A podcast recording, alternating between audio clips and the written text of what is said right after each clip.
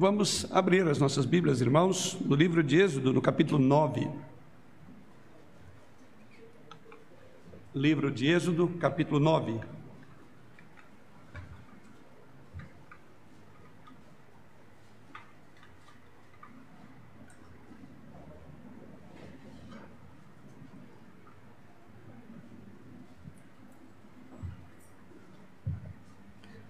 Nós vamos ler a partir do versículo 13 até o verso de número 26.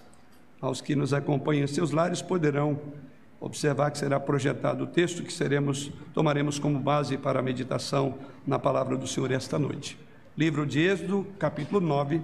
Vamos ler a partir do versículo 13, quando assim nos diz o Senhor através da sua palavra.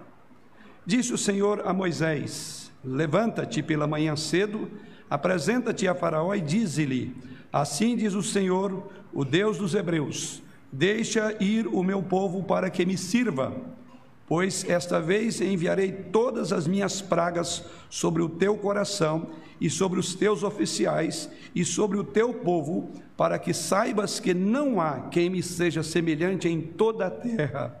Pois já eu poderia ter estendido a mão para te ferir e a ti e o teu povo com pestilência e teria sido cortado da terra. Mas deveras, para isso te hei mantido, a fim de mostrar-te o meu poder e para que seja o meu nome anunciado em toda a terra. Ainda te levantas contra o meu povo para não deixá-los ir, deixá-lo ir? Eis que amanhã, por este tempo, farei cair muitas grave, muito grave chuva de pedras como nunca houve no Egito desde o dia em que foi fundado até hoje. Agora, pois, manda recolher o teu gado e tudo o que tens no campo, todo homem e animal que se acharem no campo, e não se recolherem à casa, e caindo sobre eles a chuva de pedras, morrerão. Quem dos oficiais de Faraó temia a palavra do Senhor, fez fugir os seus servos e o seu gado para as casas. Aquele, porém, que não se importava com a palavra do Senhor, deixou ficar no campo os seus servos e o seu gado. Então disse o Senhor a Moisés: Estende a mão para o céu e cairá chuva de pedras em toda a terra do Egito, sobre homens, sobre animais e sobre toda a planta do campo na terra do Egito. E Moisés estendeu a sua vara para o céu, o Senhor deu trovões e chuva de pedras, e fogo desceu sobre a terra. E fez o Senhor cair chuvas de pedras sobre a terra do Egito, de maneira que havia chuva de pedras e fogo misturado com a chuva de pedras tão grave, qual nunca houve em toda a terra do Egito, desde que veio a ser uma nação. Por toda a terra do Egito, a chuva de pedras feriu tudo quanto havia no campo, tanto homens como animais. Feriu também a chuva de pedras toda a planta do campo e quebrou todas as árvores do campo. Somente na terra de Gozem houve, onde estavam os filhos de Israel, não havia chuva de pedras.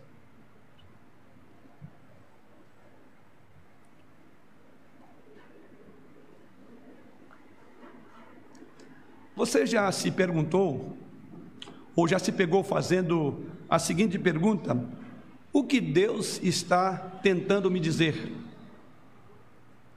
Normalmente nós fazemos esse tipo de pergunta no meio de uma situação difícil, no meio de uma situação dolorosa, e aí vem o que Deus está querendo me ensinar com essa minha dor, com esse meu desconforto, com esse problema na minha vida. Frequentemente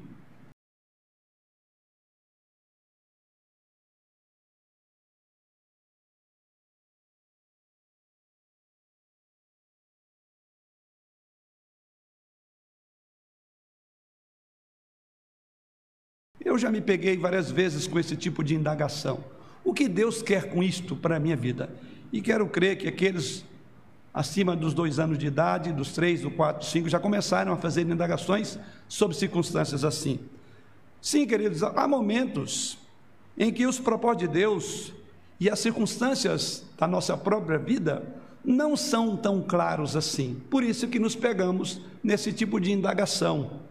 Há outros momentos quando você sabe que há até uma lição, né? ou há uma razão por trás do que está acontecendo a você, mas simplesmente ela não está clara.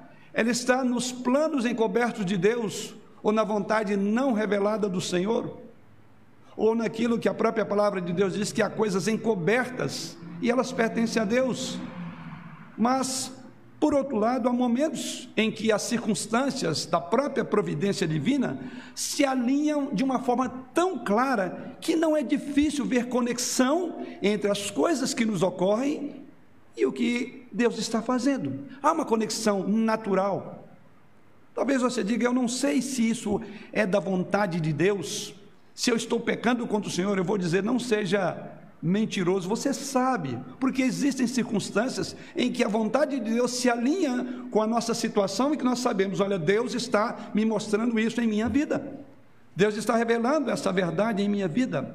Em outras palavras, há momentos em que você está visivelmente indo para um caminho errado, ou você não está em um bom lugar espiritualmente falando.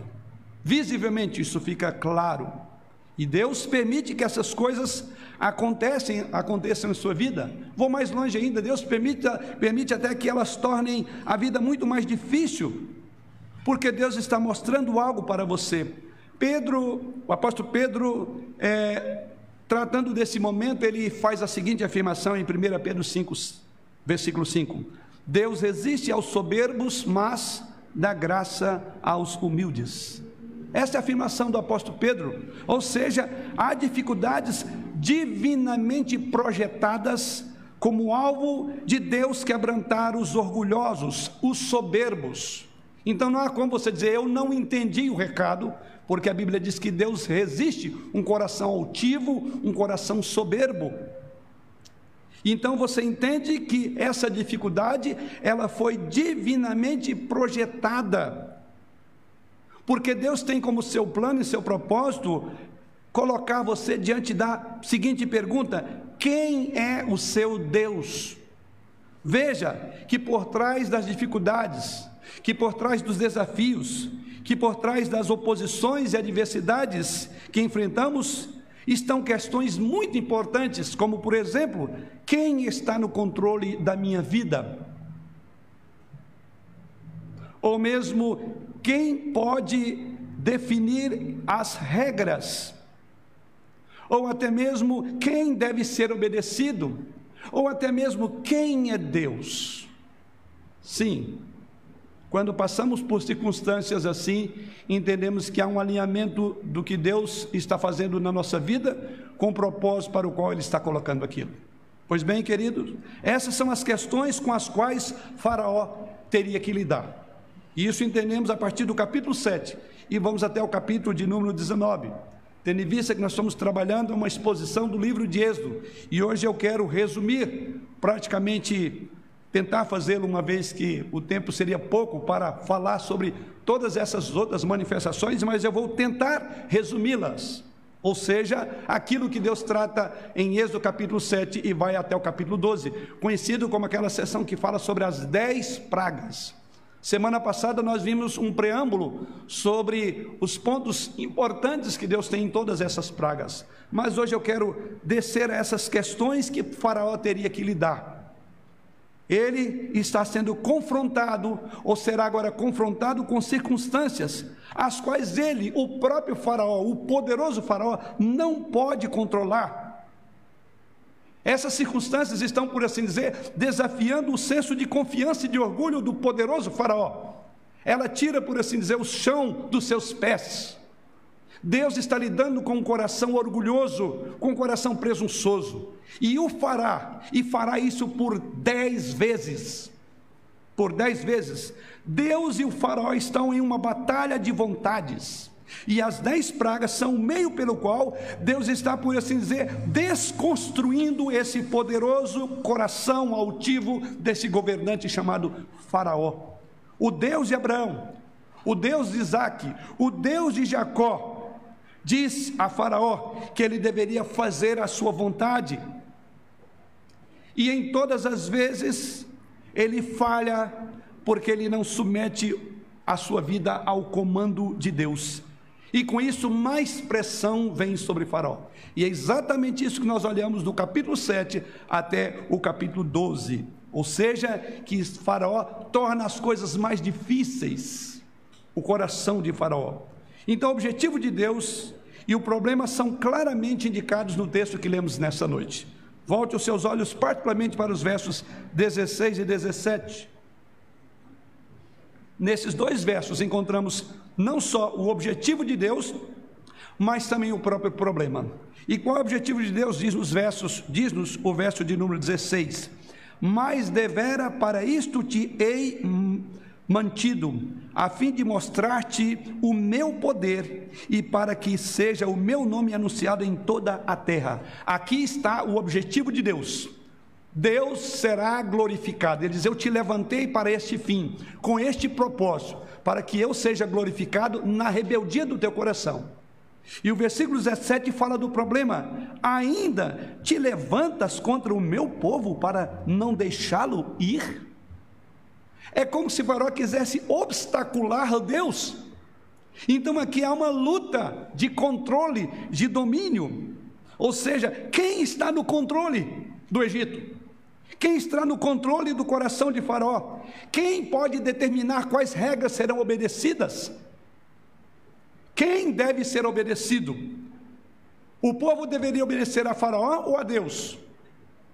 Então há uma grande batalha de vontades. Mas o que vemos na sequência do texto é aquilo que já vimos até aqui. E o que nós podemos ver até aqui no texto onde nós estamos, ou até aqui? Até aqui vimos que esse conflito ele se dá por meio de quatro pragas iniciais. Vimos Deus desafiar a cosmovisão egípcia através da adoração ao rio Nilo, abordagem que tivemos a semana passada. E o que Deus faz com o Nilo? Ele transforma-o em sangue, ele humilha, por assim dizer, aquilo em que os egípcios confiavam no rio, mas humilha mais do que isso a deusa que representava aquele rio. Vimos também que Deus usa um exército de sapos para atacar a crença da deusa da fertilidade, conforme observamos a semana passada.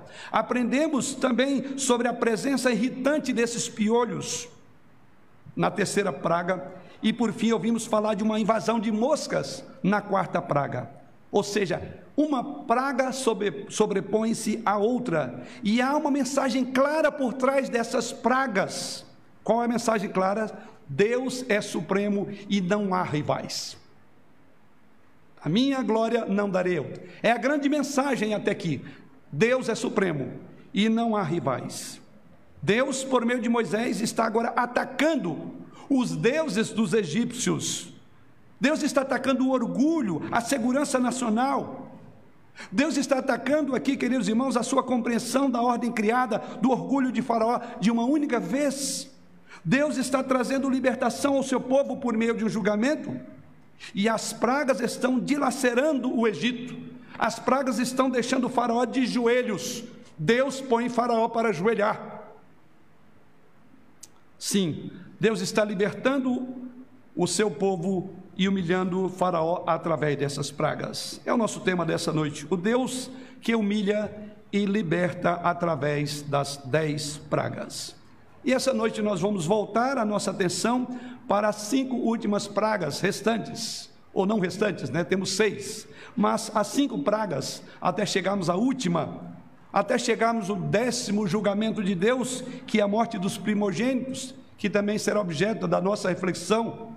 Vamos então dar uma olhada nessas pragas e depois ver o que podemos aprender sobre o nosso relacionamento com o Criador do universo. Vamos orar.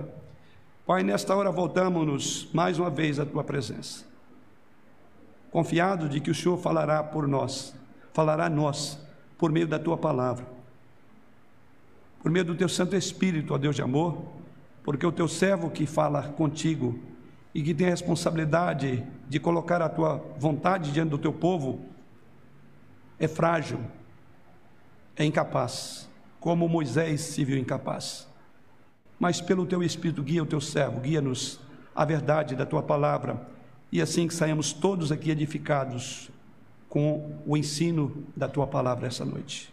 Por meio do teu filho Jesus, nosso Senhor, é que oramos. Amém. Vamos então prosseguir na quinta praga. E a quinta praga nós a encontramos aí no capítulo 9, mesmo do, do, do texto que lemos, mas nos versos iniciais. E eu aqui quero passar através de cada uma dessas pragas e tirar algumas, alguns ensinos.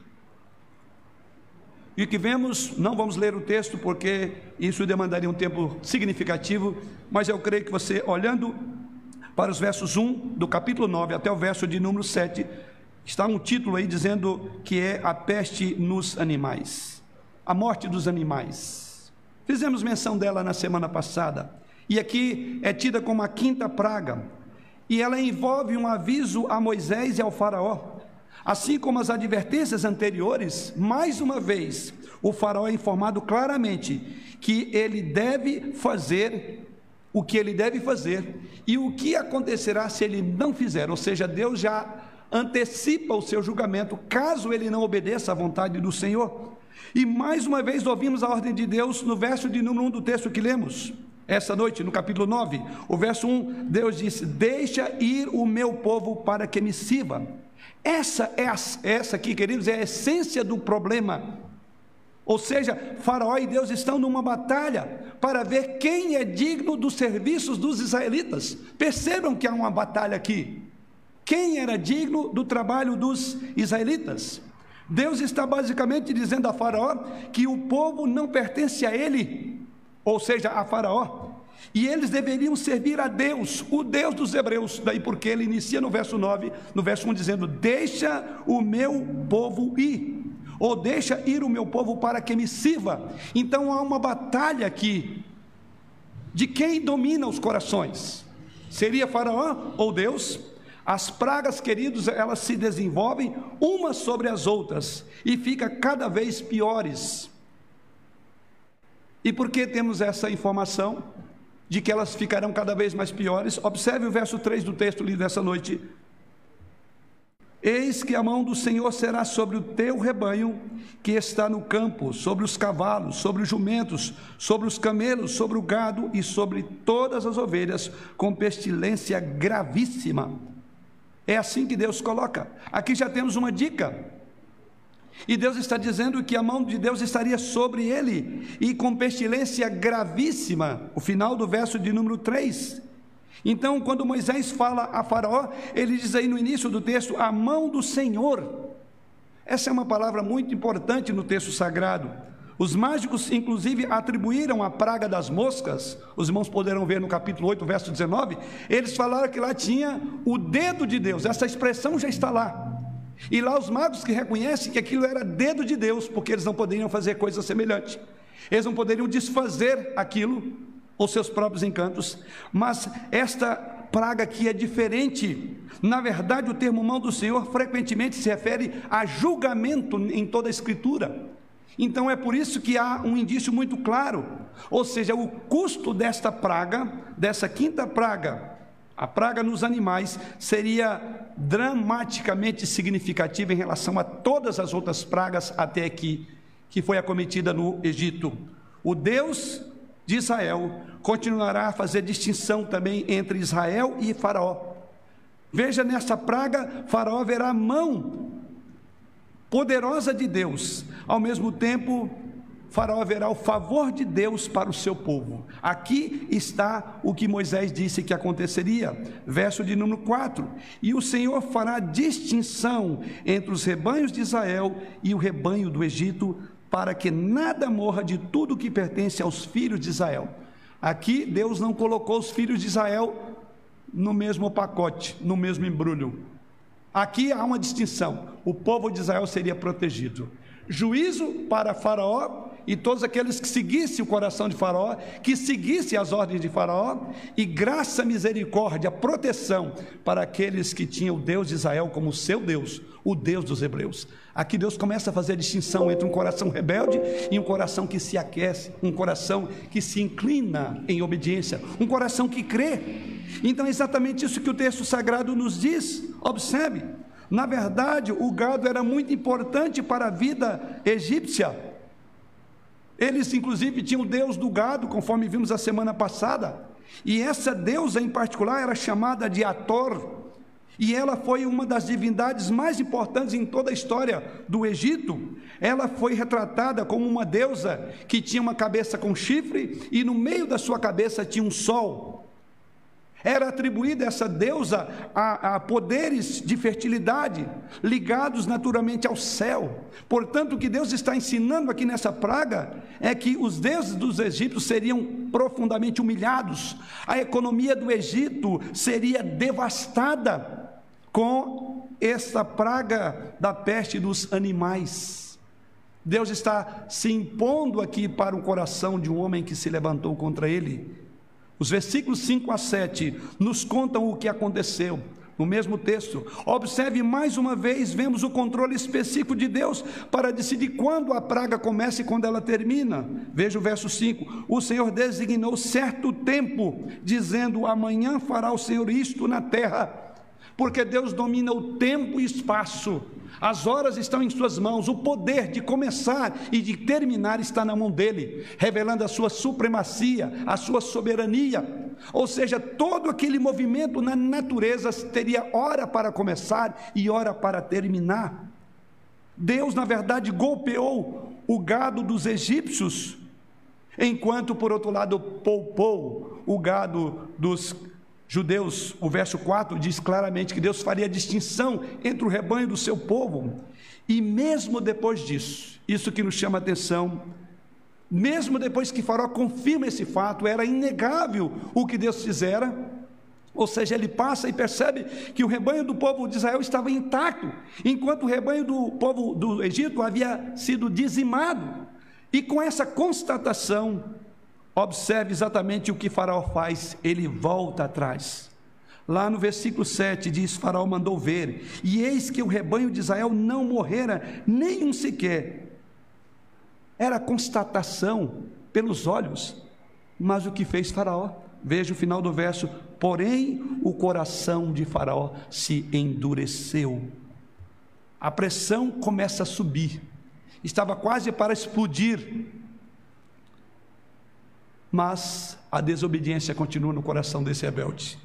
E assim caminhamos para a sexta praga, onde lemos os versos 8 em diante. E nesses versos que encontramos, a sexta praga é uma, uma praga de úlceras. Essa é a próxima praga.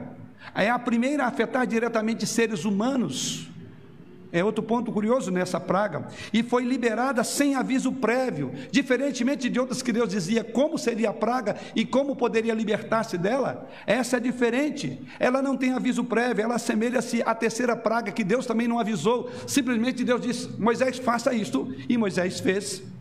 Ela envolvia algum tipo de infecção cutânea, uma infecção extremamente dolorosa, que incluía inclusive furúnculos, que é a palavra, é o termo que pode ser muito bem traduzido. A palavra hebraica aqui para tumores ou furúnculos deveria ser dar o significado de algo que está quente, literalmente alguma coisa que tornava-se quente, desconfortável. E se você teve algum tipo de furúnculo, você sabe muito bem o quanto que ele é doloroso, uma fervura, fervura dolorosa e desconfortável na região onde tem o furúnculo. Mas pior do que isso, diz que a nação inteira estava queimando no corpo com esses furúnculos, ou no dizer do, do termo bíblico aí, tumores, tal como acontece com as outras pragas Aqui, essa sétima praga, também há uma mensagem enviada por meio dessa enfermidade. Observe que Moisés e Arão são instruídos, veja o verso de número 8. Eles são instruídos a tirar um punhado de cinza de forno. O que, que isso tem a ver? Deus está dando um recado aqui. Os irmãos lembram da primeira punição de Faraó sobre Israel? Que era para que eles fizessem tijolos, tijolos sem palha? Pois bem, parece bem provável aqui que Moisés e Arão estavam usando a fuligem dos fornos de tijolos como parte dessa praga. Ali onde ele pesou a mão sobre o povo de Israel, é de lá que veio a dor no Egito também. Você consegue entender isso? Além disso, essa praga foi tão devastadora que diz o verso de número, verso de número 11, de maneira que os magos não podiam permanecer diante de Moisés por causa dos tumores, porque havia tumores nos magos e em todos os egípcios. Observe que até mesmo os mágicos foram afetados. Quem são esses mágicos? Creio que os irmãos lembram. Os irmãos lembram ali que aqueles mágicos eram aqueles que inicialmente reproduziram os sinais, os primeiros sinais de Moisés. Os irmãos lembram muito bem disso. São aqueles que replicaram os mesmos sinais de Arão, feito pela vara de Moisés. Mas o texto sagrado diz que eles são incapazes de estar diante de Moisés. A praga dos furúnculos os tornara indefesos e impotentes diante de Moisés. Primeiro, Deus silenciou suas magias, porque eles não podiam repetir. Em segundo lugar, Deus tocou a sua pele, tocou o seu corpo, porque diz que eles ficaram sem condições, impotentes diante do próprio Moisés. Mas há ainda um outro significado nessa sétima praga, há um significado religioso aqui. O Egito, como a maioria dos países do Antigo Oriente, consideravam todo tipo de infecção de pele como impureza religiosa, o que os tornava impuros para qualquer ato de adoração, qualquer ato de culto. E pensar então que os egípcios, aqui diz o texto sagrado, foram infectados com feridas, mas Israel não. Então, ao pensar sobre isso no contexto religioso, certamente isso foi profundamente ofensivo ao entendimento dos egípcios de sua superioridade e do poder maior dos seus deuses. Eles foram humilhados, eles não eram dignos de comparecer, foram humilhados juntos com seus deuses, enquanto o povo de Israel permaneceu intocável. As pragas estavam se aproximando cada vez mais do centro do poder do Egito diz que os oficiais de Faraó, Faraó e todo o povo foi acometido, mas vamos mais uma vez ver como que se conclui. Aí você diz, agora vai, agora ele vai entender. Observe o que diz o verso 12. Porém, o Senhor endureceu o coração de Faraó, e este não os ouviu, como o Senhor tinha dito a Moisés. Mais uma vez, há uma batalha de quem é o dono do meu coração. E mais uma vez encontramos toda essa manifestação, e o texto sagrado conclui a narrativa dessa sétima praga e diz: mesmo assim, Faraó permaneceu com seu coração duro. Faraó se recusou a arrepender. E o versículo 12 nos diz que Deus endureceu o coração de Faraó e ele recusou ouvir a Moisés. Caminhemos para a sétima praga.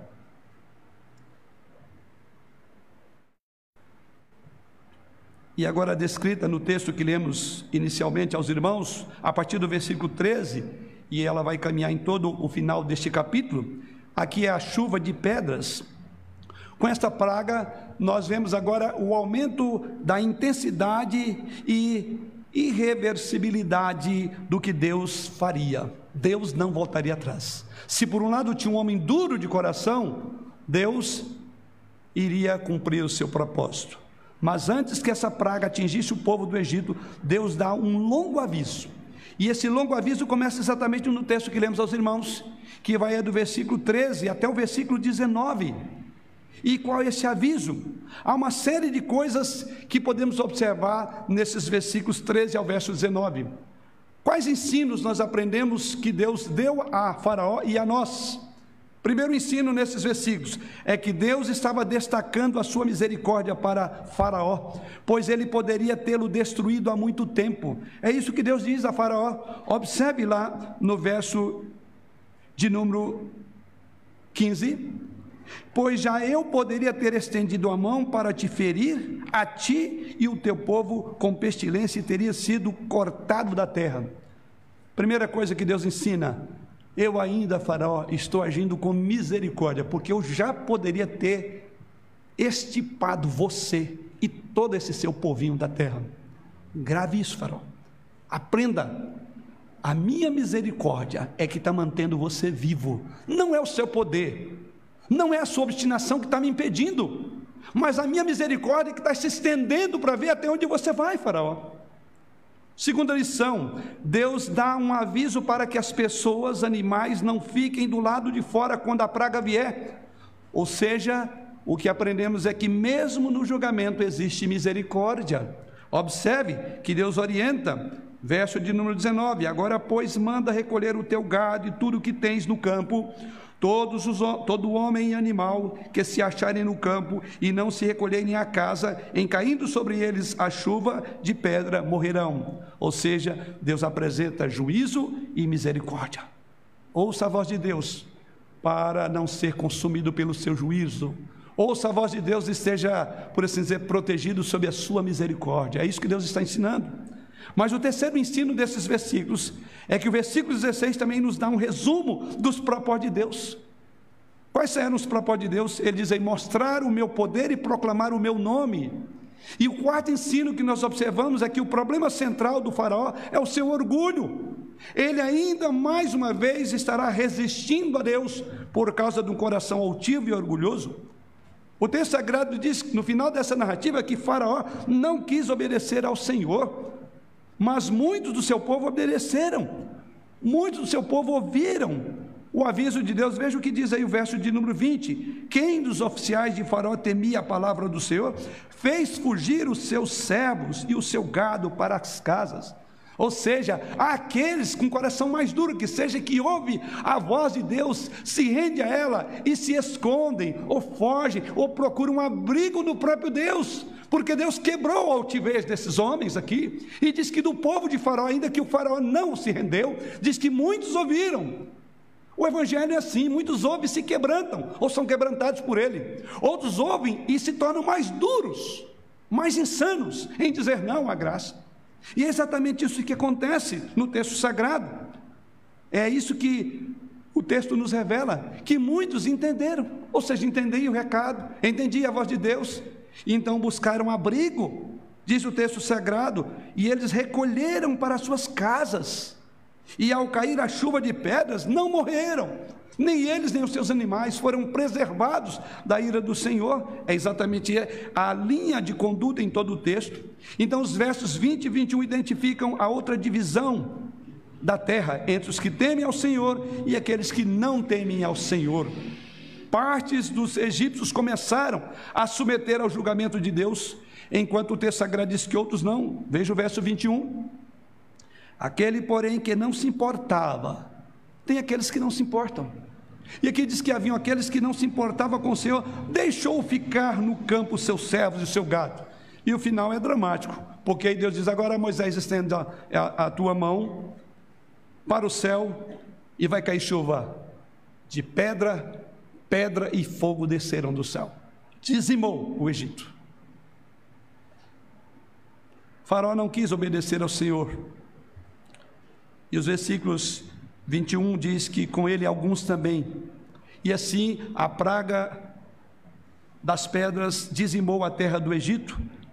Mas há um fato curioso que encontramos sobre a terra de Gozen. Observe o que diz o verso da palavra de Deus, verso 26. Somente na terra de Gozen, onde estavam os filhos de Israel, não havia chuvas de pedras. Graça e misericórdia perdão e juízo caminham juntas. Eu diria que são os dois lados da mesma verdade. Os dois lados que revelam o caráter de Deus. Ele é justo.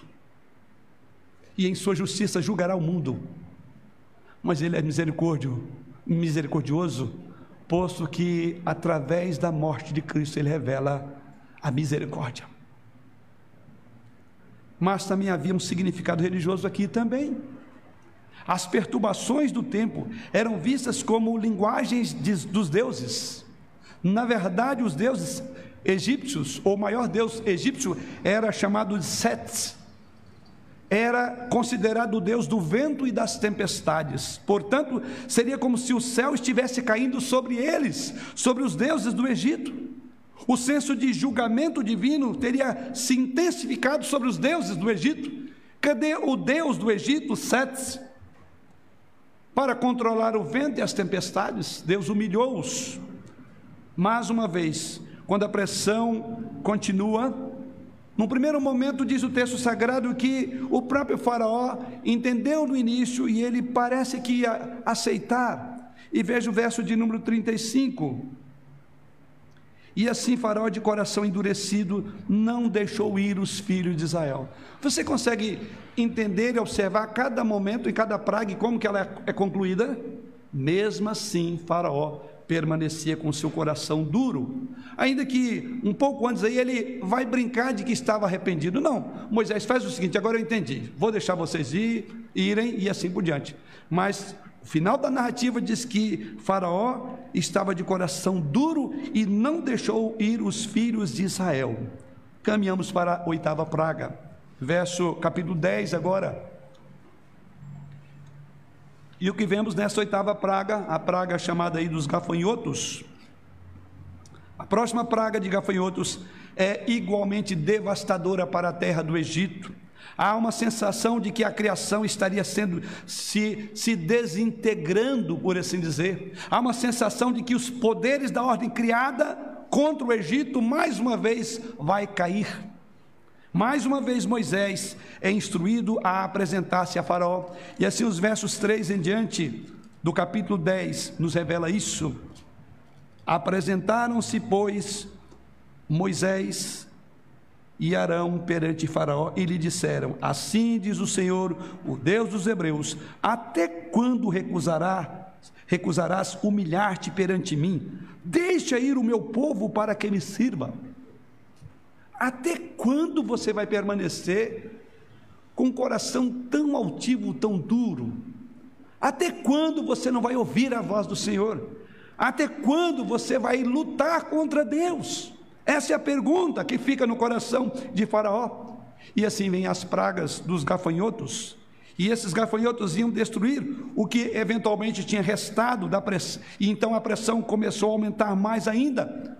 Aquilo que as demais pragas não haviam exterminado, os gafanhotos viriam para varrer toda a terra. Os servos apelaram, inclusive, para que ele acabasse com aquilo.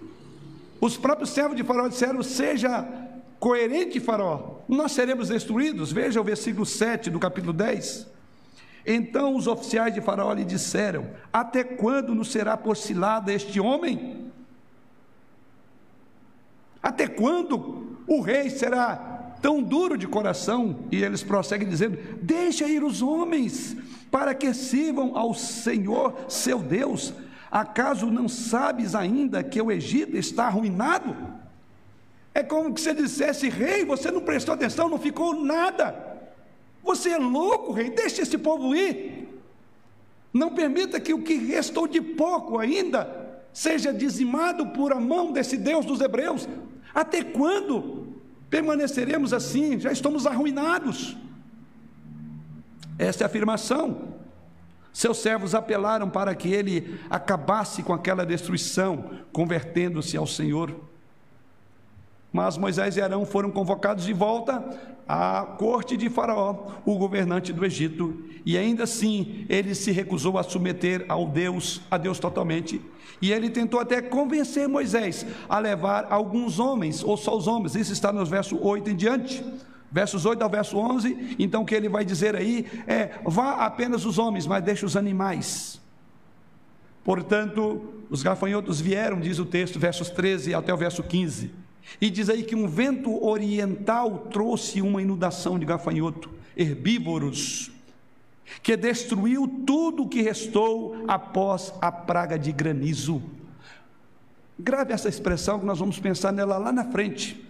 A palavra diz que um vento oriental, essa mesma palavra vocês vão encontrar em Êxodo capítulo 14, versículo 21. Mas ali está tratando do vento oriental que abriu o mar vermelho. É o vento que abriu aquele mar vermelho, o vento oriental, é o vento que vem e traz gafanhotos. De tal forma que a, a, o texto diz que a terra do Egito escureceu, uma nuvem densa de gafanhotos cobriu o Egito. A combinação do granizo, a praga anterior, ou da chuva de pedras e os gafanhotos, enviou uma forte declaração aos egípcios sobre as suas crenças nos deuses egípcios. Essas duas pragas têm uma combinação para falar os deuses Isis e Min. Esses dois deuses, porque eram Isis e Min, deuses do Egito, que controlavam o ciclo da colheita anual.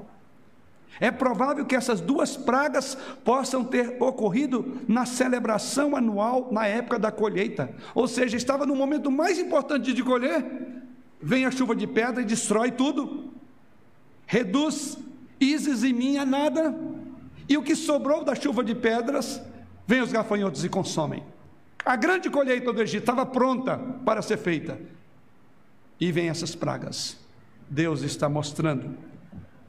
O faraó emitiu outra declaração depois dessa praga. E Faraó, mais uma vez, ele fingiu de arrependido.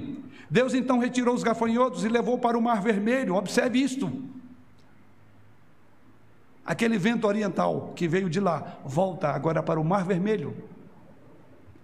Mas assim que a pressão diminuiu, o que acontece? Faraó recusou deixar ir o povo. Ele parece estar em um caminho de destruição pessoal e nacional, como os próprios liderados dele diz: Você quer arruinar o que ainda resta dessa terra?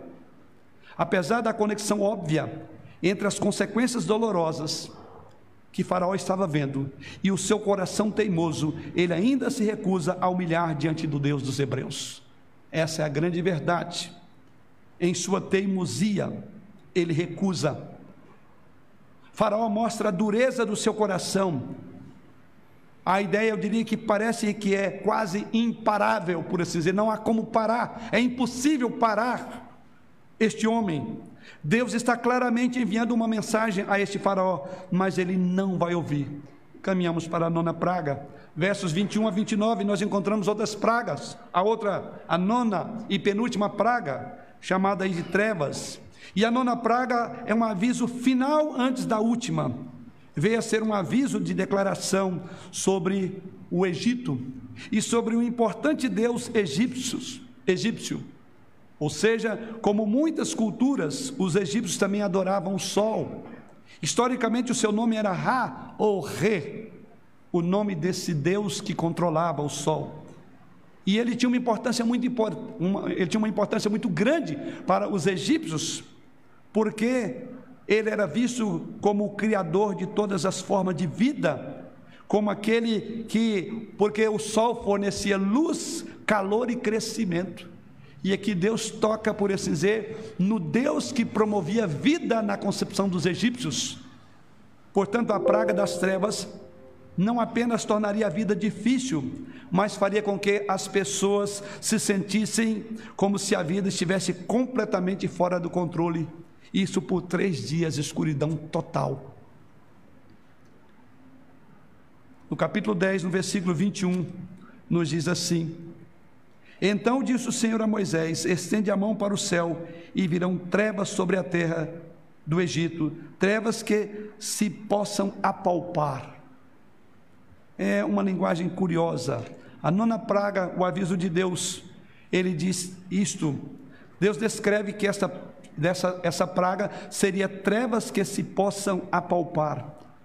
E quando você olha os versos 23, 22 e 23, eles nos falam do efeito na vida dos egípcios.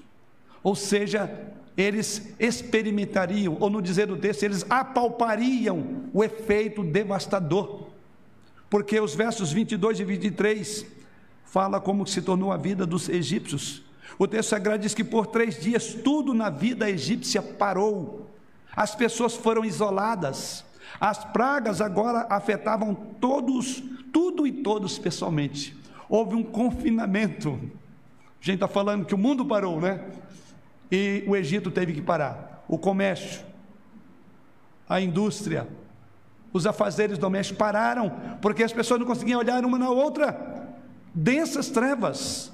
O Egito estava sendo julgado, Faraó estava sendo julgado, e o povo deveria ter sentido a individualização do seu próprio pecado, porque cada um sentiu isso. Não era um ou outro, não era Faraó, não era os animais, mas eram todos, e cada um em particular. Eles estavam sozinhos no escuro. Mas, mais uma vez, a narrativa termina com o que cada vez vai se tornando surpreendente. faraó tentou negociar um acordo, sugerindo que o povo poderia ir embora, mas que eles deveriam deixar o gado para trás. Veja o verso de número 24 da mesma narrativa. Então Faraó chamou a Moisés e lhe disse: Ide, servi ao Senhor, fiquem somente os vossos rebanhos e o vosso gado, e as vossas crianças irão também convosco. E Moisés disse: Não tem negociação com Deus é o que ele determinar. Não há meio termos, não há meio arrependimento. não há um coração quase convertido, não há um coração um pouco duro e um pouco flexível. Ou é ou não é. E é exatamente isso que acontece. É surpreendente que na nona narrativa da praga termina com a declaração de Faraó nos surpreende muito. Veja o verso de número 28. Disse, pois, quer dizer, à medida que Moisés não aceitou essa negociação, porque com Deus não se negocia, então a Faraó, no verso de número 28 do capítulo 10, disse, pois Faraó a Moisés: Retira-te de mim e guarda-te, que não mais vejas o meu rosto, porque no dia em que vires o meu rosto, morrerás. Respondeu-lhe Moisés: Bem disseste, nunca mais tornarei eu a ver o teu rosto. Chegou o fim. Não é você que determinará. Realmente não verei, você não verá mais o meu rosto. Acabou. A paciência de Deus esgotou. Aqui ele cumpriu com o seu propósito. É surpreendente que ele diz: Retira-te de mim. Nove vezes foi dito para ele obedecer a Deus, nove vezes ele recusou o Nilo, as rãs, os mosquitos, a mosca, o gado, os tumores, as pedras, os gafanhotos, a escuridão foram enviadas para destruí-lo em sua altivez. E ainda assim, ele se recusa a humilhar. O mundo de Faraó, chegamos até aqui, ele está desmoronando ao seu redor. E mesmo assim, com seu mundo caindo pelos lados, ele se recusa a ouvir a Deus. Ele levanta o seu coração. O seu coração endurecido tornou-se autodestrutivo. Para concluir,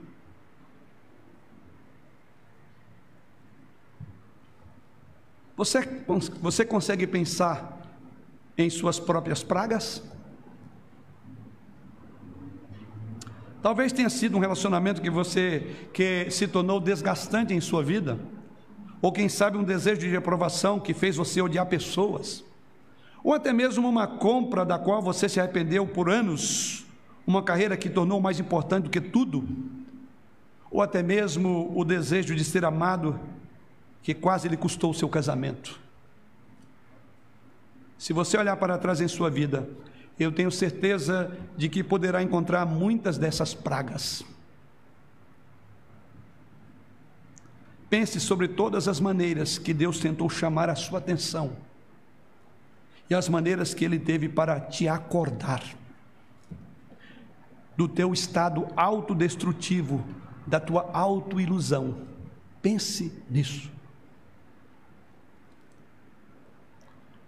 Portanto, quando lemos a história do Faraó e das dez pragas, não conseguimos deixar, não temos como deixar de pensar como Deus misericordiosamente chamou a sua atenção ao longo dos anos.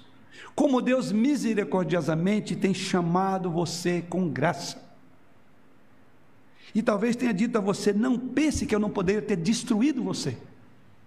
É a minha graça que está mantendo você com seu coração duro contra mim.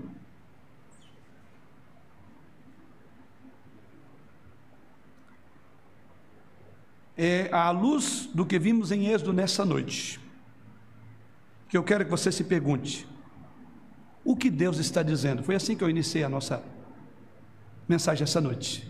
O que Deus quer com isto em minha vida? Sei que todos nós fazemos essas perguntas em meio às dificuldades. O que Deus está tentando me dizer? Não venha me dizer que você não sabe. A questão é: eu até entendi. E se você entendeu, você tem duas possibilidades. Mantenha-se na sua altivez, o seu coração duro, até que Deus diz basta, ou chega em Moisés e diz: Bem disseste, você não vai me ver mais. Não tem segundo dia, não tem uma segunda chance. Chegou o fim.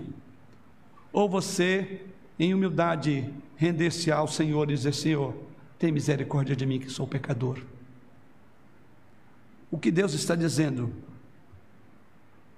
Quero que você pergunte aí onde você está. Por que eu estou aqui esta noite? O que Deus quer para a minha vida com os acontecimentos. E conforme a sua idade, eu quero crer que ela foi marcada por muitos e inúmeros acontecimentos. E você verá sempre isso. Para cada acontecimento, você respondeu a Deus, ou em rebelião, como fez Faraó, ou em submissão, em obediência. E certamente, a cada vez que você fez isso, você teve um resultado, ou para bem ou para mal, você experimentou. Quem sabe quantas pragas você tem experimentado em sua vida? Quantas mais você quer que Deus envie para você? Vamos então aplicar isso, e eu farei três aplicações ou três lições que ficam sobre Deus, sobre nossas vidas e sobre o Evangelho. Primeira aplicação: olhando para todas as dez pragas, a primeira aplicação é que não temos dúvida de que há uma supremacia de Deus como objetivo final de tudo. A supremacia de Deus é o objetivo final, porque em toda a narrativa ela é muito clara: para que eu seja glorificado, diz o Senhor, para que o meu nome seja conhecido de todo o Egito e de todo o povo que eu vou libertar. O próprio Êxodo é mesmo o propósito disto. O próprio Êxodo, o propósito da criação, o propósito da redenção, o propósito de novos céus e nova terra é o mesmo. Que Deus seja glorificado e bendito eternamente.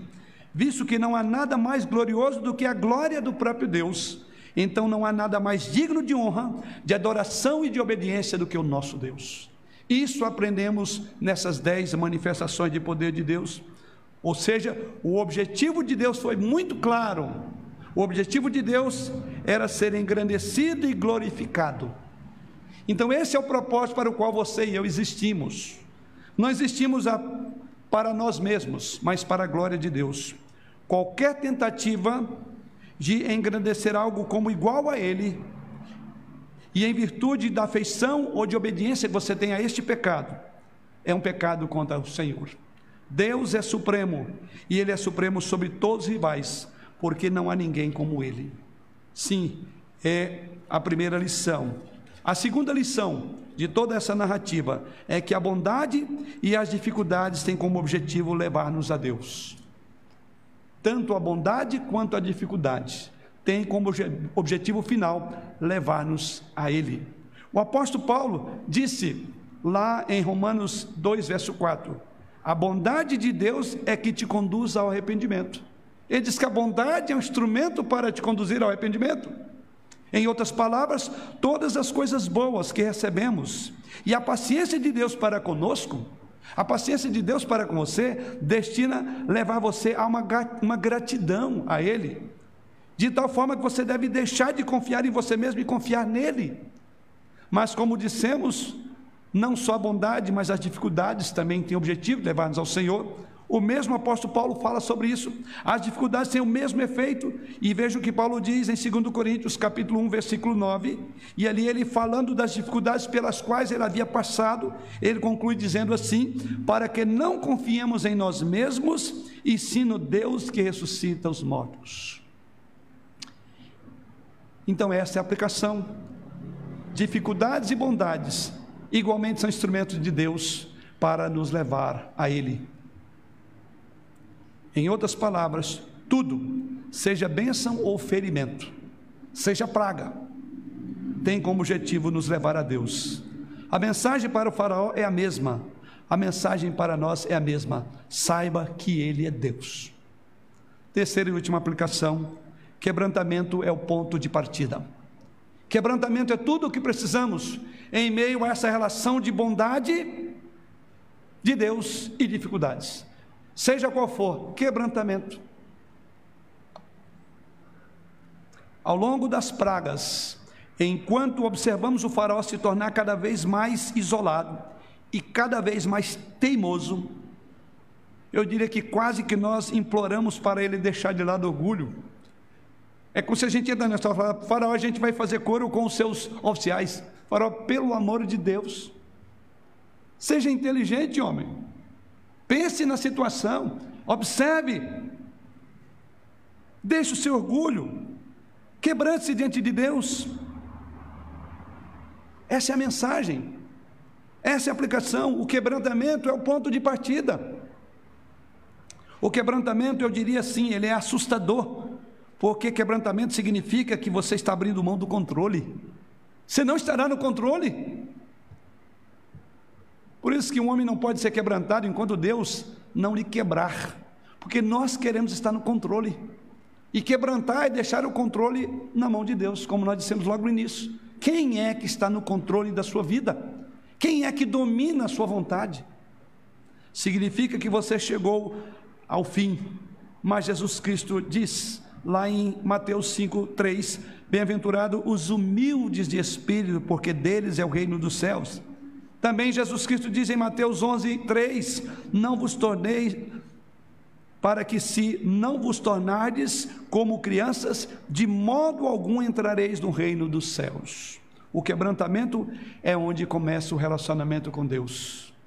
Um coração altivo Deus resistirá. Mas um coração humilde e contrito ele ouve. A todos aqui presentes, aqueles que nos acompanham nas redes sociais em seus lares, Deus está chamando a sua atenção, querido, esta noite, para este grande tema que envolve o Êxodo, a soberania e a supremacia de Deus sobre a sua vida. Talvez você hoje finalmente esteja ouvindo, talvez finalmente Deus tenha chamado a sua atenção, e se Ele o fez, talvez hoje seja um dia em que você deve colocar a fé nele e converter ao Senhor em quebrantamento para que você não seja autodestruído pelas pragas que você mesmo criou. Ou se já você recebeu Jesus Cristo, talvez você precise continuar se afastando das coisas que nunca podem realmente satisfazer, porque só em Jesus há salvação, só nele, em Deus, há contentamento. Deus liberta aqui o seu povo por meio do julgamento do seu filho, da humilhação dos pecadores que chegaram ao arrependimento e voltaram a Jesus Cristo. Volte para casa e pense: nove vezes esse homem teve que ouvir uma mensagem em letras garrafais, sangrou o seu corpo, mexeu com tudo que ele confiava, e esse homem permaneceu duro. Talvez você possa imaginar, não admiro de ver um coração de farol assim, porque o, o meu não foram dez vezes que Deus me falou. Não foram dez manifestações de graça, de misericórdia e de juízo. E nenhuma delas eu rendi glórias ao Senhor. Se não fez, faça isso hoje. Porque, como diz Moisés, amanhã você não verá mais. Não me verá. Foi Moisés que disse: Você não verá, porque não haverá uma segunda chance. Por isso que as Escrituras dizem: Se ouvires a sua voz hoje, não endureçais o vosso coração. Que Deus assim aplique essa verdade em nosso coração. Amém.